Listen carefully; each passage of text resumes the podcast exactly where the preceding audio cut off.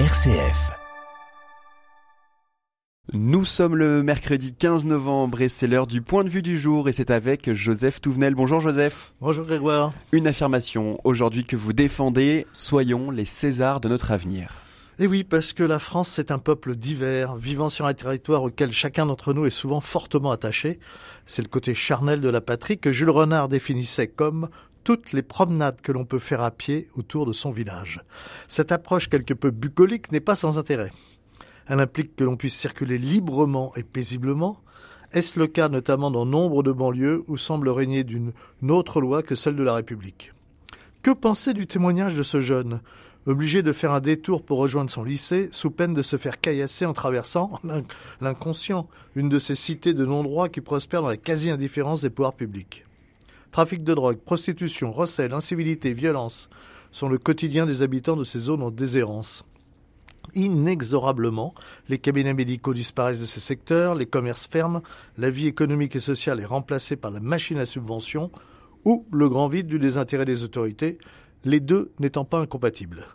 Du côté de nos bourgs et de nos villages plus paisibles, du moins en apparence, c'est la grande désertification qui sévit les mêmes qui soutiennent l'ouverture des grandes surfaces le dimanche, s'étonnent de la disparition de nos petits commerces et avec eux des services de proximité, des marchés traditionnels et de ce tissu d'artisans et de commerçants qui anime notre pays au quotidien tout en étant pourvoyeur d'emplois. Combien de salariés au rayon chaussures de nos grandes surfaces Combien de travailleurs chez un chausseur de centre-ville Même un économiste ultralibéral devrait pouvoir relever la différence. Du côté de nos vertes contrées, ce n'est pas mieux. Le monde agricole a perdu la moitié de ses effectifs en 25 ans.